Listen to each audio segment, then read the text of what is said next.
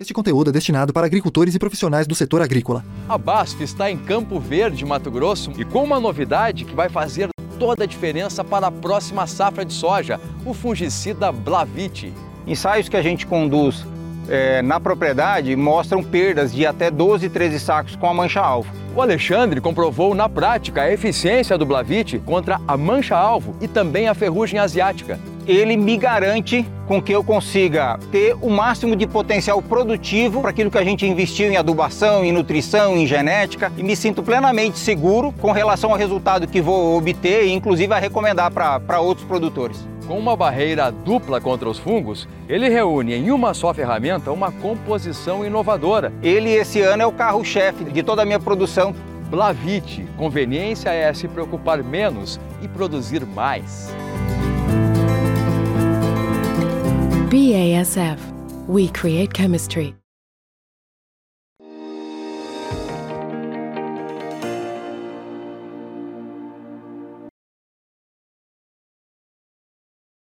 Olá, boa tarde a você que está conectado aqui com a gente no Notícias Agrícolas, aguardando as informações do mercado. Foi um dia negativo para as negociações é, dos grãos lá na Bolsa de Chicago, ah, mas não foram quedas muito significativas não. A soja, por exemplo, perdeu entre 2 entre dois e 4 pontos nos principais vencimentos. Milho também ficou nessa faixa dos 2 aos 3 pontos de baixa. E o trigo perdeu um pouquinho mais, entre 6 e 7 pontos nos principais vencimentos. Mas olhando para o que está acontecendo com a soja, a gente tem visto a soja sendo valente ali, uh, se sustentando naquele patamar acima dos 14 dólares por bushel, eu diria até acima dos 14,20 tem sido um suporte importante para a soja uh, nos últimos dias. Mas o que está fazendo com que a soja se sustente nesses patamares? O que, que a gente pode esperar em termos eh, de precificação aí do grão lá na Bolsa de Chicago? E como as coisas aqui no Brasil estão acontecendo e evoluindo e o que, que o produtor precisa fazer? Todas as perguntas que faremos agora para Luiz Fernando Gutierrez, analista da consultoria Safras e Mercado. Luiz Fernando está aqui com a gente. Seja bem-vindo, meu amigo. Obrigado por nos ajudar a entender o mercado um dia aí de leves quedas aí, digamos, Luiz. Mas mercado ainda forte, né? Acima dos 14 dólares por bushel. Qual que é a sua análise aí desse comportamento? O que está justificando é, essa atual movimentação lá em Chicago? Boa tarde, Alex. Boa tarde a todos. Obrigado pelo convite mais uma vez. É, foi uma sessão sem muitas novidades, né, Alex? Na verdade, os últimos dias eles têm sido sem muitas novidades, né? Acho que é um bom tempinho aí Uh, essa primeira posição de Chicago vem respeitando aí 14, 14,50, um pouquinho acima até disso, uh, que é o patamar, né, que primeiro é, é o mercado entende que isso precifica a safra americana, né, que a gente teve a finalização da colheita recentemente, uh, nessa última semana, então parte desse, desse princípio, safra americana está precificada, já está uh, já tá boa parte, a maior parte disponível no mercado e está começando a andar a exportação em níveis mais elevados agora. Né? Lembrando que os meses mais fortes de exportação aí dos Estados Unidos é o mês de novembro, é o mês de dezembro, é o mês de janeiro. Uh, e, é, e, são, uh, e, e Chicago está refletindo isso, né? Então tem um certo suporte em cima disso na parte da demanda, mas também tem uma briga pela oferta aí que a gente está tendo a entrada de safra americana que acaba pesando um pouquinho. Mas o mercado entende que safra americana é precificada entre 14 e 14,50. Agora, o mercado olha cada vez mais, centralizando suas atenções na safra sul-americana. É, e aí a gente tem os trabalhos de plantio evoluindo no Brasil, na Argentina, toda a questão climática em cima disso. É, obviamente tem fatores ligados à demanda, né? A gente teve agora, é, é tem agora né, esse aumento de casos de Covid lá na China, que coloca aí é uma interrogação no mercado, se a gente vai ter lockdown de novo, se isso pode afetar a demanda, embarques e tudo mais. Tem questões envolvendo aí é, a Argentina, que pode voltar a, a, a, aplicar o dólar soja agora em dezembro, né? Rumores aí fortes no mercado argentino estão apontando para isso. E se isso acontecer, isso é um fator teoricamente negativo para Chicago, porque uh, um dólar melhor para exportação argentina pode colocar mais volumes aí competitivos da Argentina no mercado e pode tirar nesse momento especificamente uh, exportação dos Estados Unidos que está com, né, com toda a safra disponível. Então, o mercado está brigando aí com esses fatores e especificamente na sessão de hoje a gente pode colocar, eu acho, um pouquinho mais desse temor aí com relação uh, ao Covid na China e um pouco dessa questão da Argentina aí. uh, porque climaticamente aqui na América do Sul, teoricamente a gente tem um suporte, porque a gente está com atraso de plantio no Brasil, uh, embora pequeno, a gente está com atraso nas últimas duas, três semanas, o, o, ritmo diminuiu bastante, né? a gente está aí com um pequeno atraso frente à média das últimas cinco safras. Na Argentina já o atraso é bem maior, a gente está falando de um atraso aí uh, do maior atraso em 20 anos né, de, de plantio na Argentina, exatamente porque está faltando umidade. Uh, no Brasil é um pouquinho diferente, a gente tem atrasos até por excesso de umidade em alguns estados. Uh, e a próxima semana não deve ser muito úmida, pelo contrário, deve ser pouco úmida sobre a zona núcleo da Argentina, sobre o sul do Brasil. Então, né, lembrando que a gente está no, no, ano de laninha de novo e a gente tem esse alerta ligado. Então, o mercado aí brigando com esses fatores, alguns apontando para cima, outros apontando para baixo mas nenhum grande fator aí para mudar ou para quebrar essa tendência lateral aí que Chicago vem demonstrando nos últimos dias. Então vamos entender. Uh, do lado é, negativo uh, ah, para preços, a questão do retorno do dólar soja na Argentina e a questão da, da Covid, ou de como os chineses vão tratar aí a volta da, da Covid por lá. Uh, por que, que o, o, o, retorno do dólar soja preocupa, Luiz? Qual que é a, a relação aí? porque a Argentina voltando com mais força para o mercado exportador, porque o dólar soja, né, ele é para incentivar a exportação de soja, ou seja, é, traz uma, um ambiente mais favorável para exportar soja na Argentina. Essa exportação nesse momento do ano que o Brasil já né, praticamente acabou sua pauta de exportação aí da safra disponível, já está olhando para a safra nova, é, de quem ele, de quem a Argentina ganharia mercado ganharia parcela nesse momento agora em dezembro, né, se de fato for uh, ocorrer esse dólar soja seria dos Estados Unidos, que é um mês que os Estados Unidos exporta muito, historicamente, né? Pela entrada da safra também, obviamente, né? Então, entrando soja argentina no mercado com um preço mais competitivo ou um volume maior, que é o que se espera com o dólar soja, quem pode sofrer um pouquinho é, é o registro americano de exportação, que pode perder um pouquinho de sua parcela nesse momento de, de dezembro, agora próximo mês, para a Argentina, então isso tira um pouquinho de força aí dos contratos em Chicago. Negativo para preço lá em Chicago. E a questão da Covid tem mais a ver não com é, demanda é, pressionada, mas com os problemas logísticos que é, esses lockdowns causam lá na China, né, Luiz? Exatamente. A gente percebeu, né, Alex, ao longo dos últimos dois, dois anos aí, que a Covid ela não mudou muito realmente a demanda, assim, em longo prazo, uh, de produtos básicos, né, como é o caso da soja, produtos agrícolas aí fundamentais. Eles são mais inelásticos, né? eles não sentem tanto porque, né, em primeiro lugar, tem sempre a segurança alimentar, mas claro que a questão logística, isso sim uh, traz, traz impacto em Chicago, porque a gente pode ter uma mudança aí ou uma, uma, uma diminuição do ritmo de compras da China uh, nesse momento, né, que é um momento de entrada de safra americana, que os Estados Unidos precisam escoar sua safra, então isso coloca um pouquinho de temor sim, mas é mais pelo lado logístico e não pelo lado da demanda em si, né, pelo volume que vai ser comprado uh, ao longo de todo o ano, é mais realmente uma coisa pontual aí, uh, mais ligada à logística, mais ligada a embarques aí de curto prazo dos Estados Unidos. Muito bem. Agora, quando a gente olha para o clima na, na, América do Sul, que teoricamente poderia ser visto aí das duas formas, ou positivo ou negativo aí para os preços, obviamente dependendo do desenvolvimento das lavouras por aqui. Mas o que você relatou para a gente é uma preocupação por enquanto.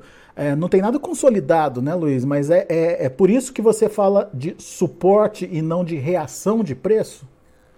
Exatamente. É, é, é, uma, é uma situação que preocupa, mas não tem nada consolidado ainda, né? A não ser, obviamente, os atrasos, esses são consolidados, mas não quer dizer só porque atrasou, porque vai quebrar certamente, não é, não é assim que funciona, né? A gente já viu anos que, a, que, a, que, que, o, que o Laninha trouxe atraso, por exemplo, no ano de 2000 e, 21, a gente teve atrasos uh, derivados do Laninha no, no, Rio Grande do Sul, por exemplo. O Rio Grande do Sul atrasou o plantio, uh, o desenvolvimento começou atrasado, faltou chuva em dezembro, mas quando chegou a chuva em janeiro, ele meio que resolveu a safra e da mesma forma para a Argentina foi bem parecido. Então, nesse momento ainda é cedo para falar em perdas produtivas, tanto que nós aqui nas safras, né, há duas semanas nós aumentamos a nossa estimativa de produção, a gente é, percebeu que os produtores brasileiros plantaram uma área ainda maior do que a gente estava estimando inicialmente, e a gente nesse momento trabalha com uma safra cheia, ou seja, produtividades altas é, em praticamente todos os estados.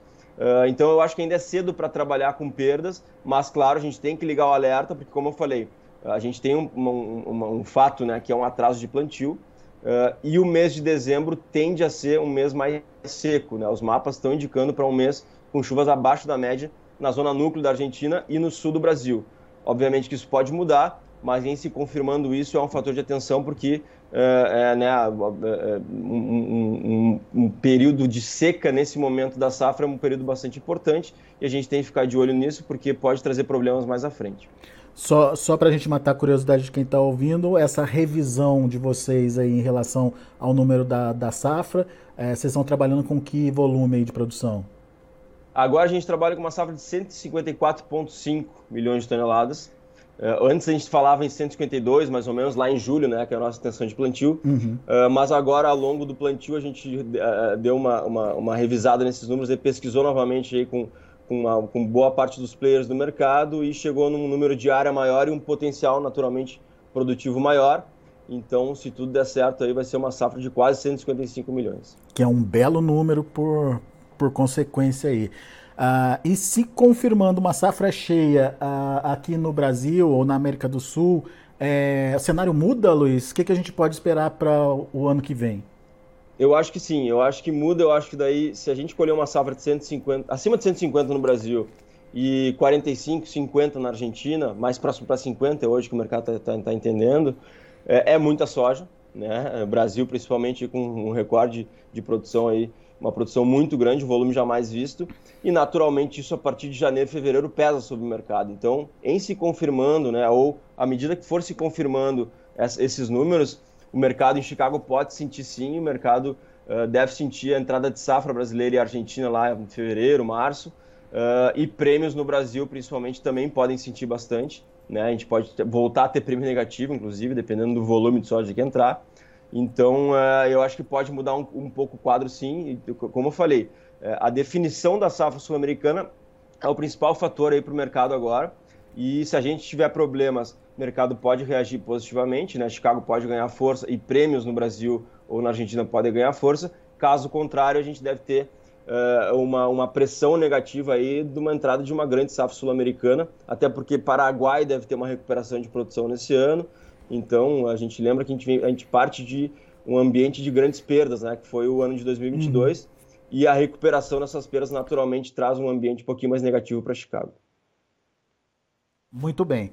Agora, quando a gente olha para o que está acontecendo com o dólar, qual que, qual que é a participação do dólar na precificação hoje e como que o produtor tem que entender é, essa possível possibilidade, oportunidade que o dólar pode trazer, já que a gente está vendo um dólar mais valorizado nas últimas semanas, né, Luiz?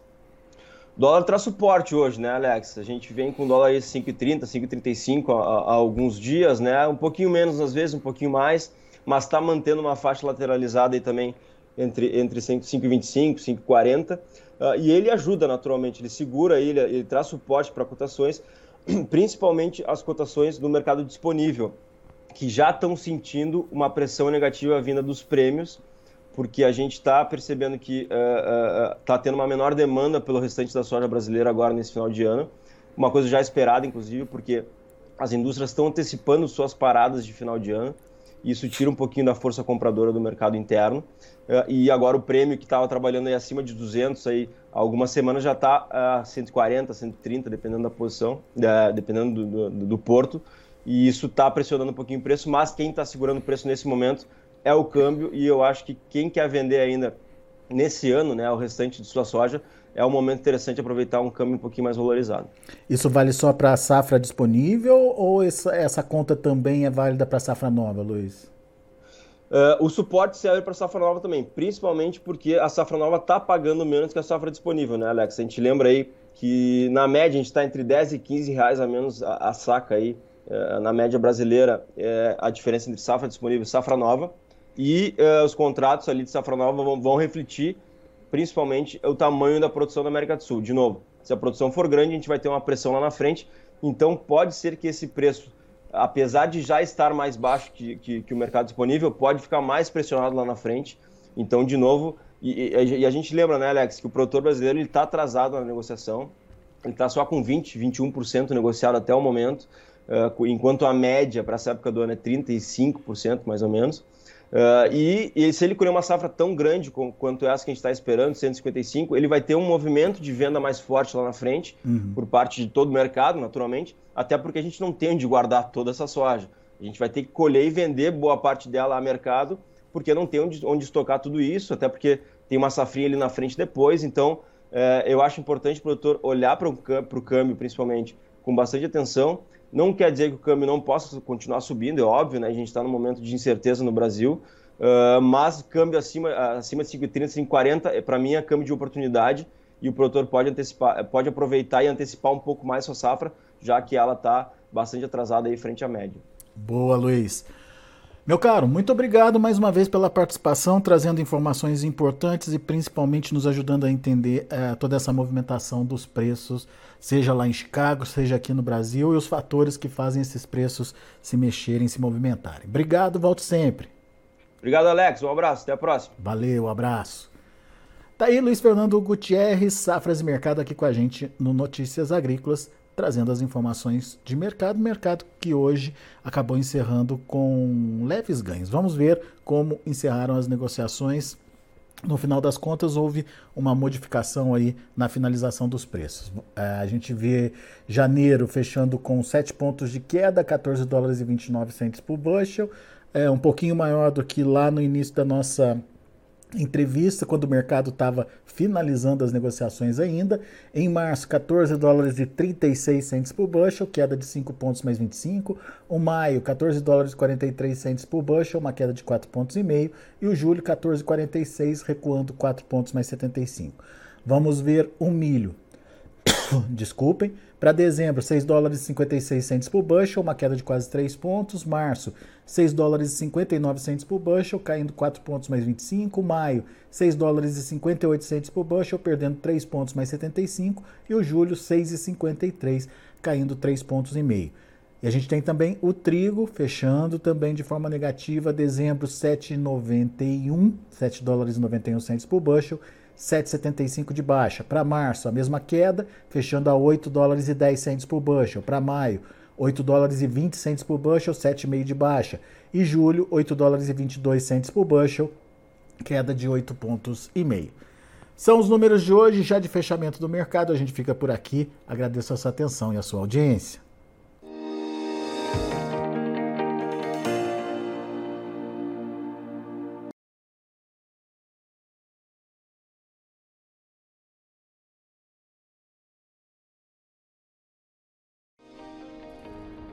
Se inscreva em nossas mídias sociais no Facebook Notícias Agrícolas, no Instagram arroba Notícias Agrícolas e no nosso Twitter arroba Notiagre. E para não perder nenhum vídeo, não se esqueça de nos acompanhar no YouTube e na Twitch Notícias Agrícolas Oficial.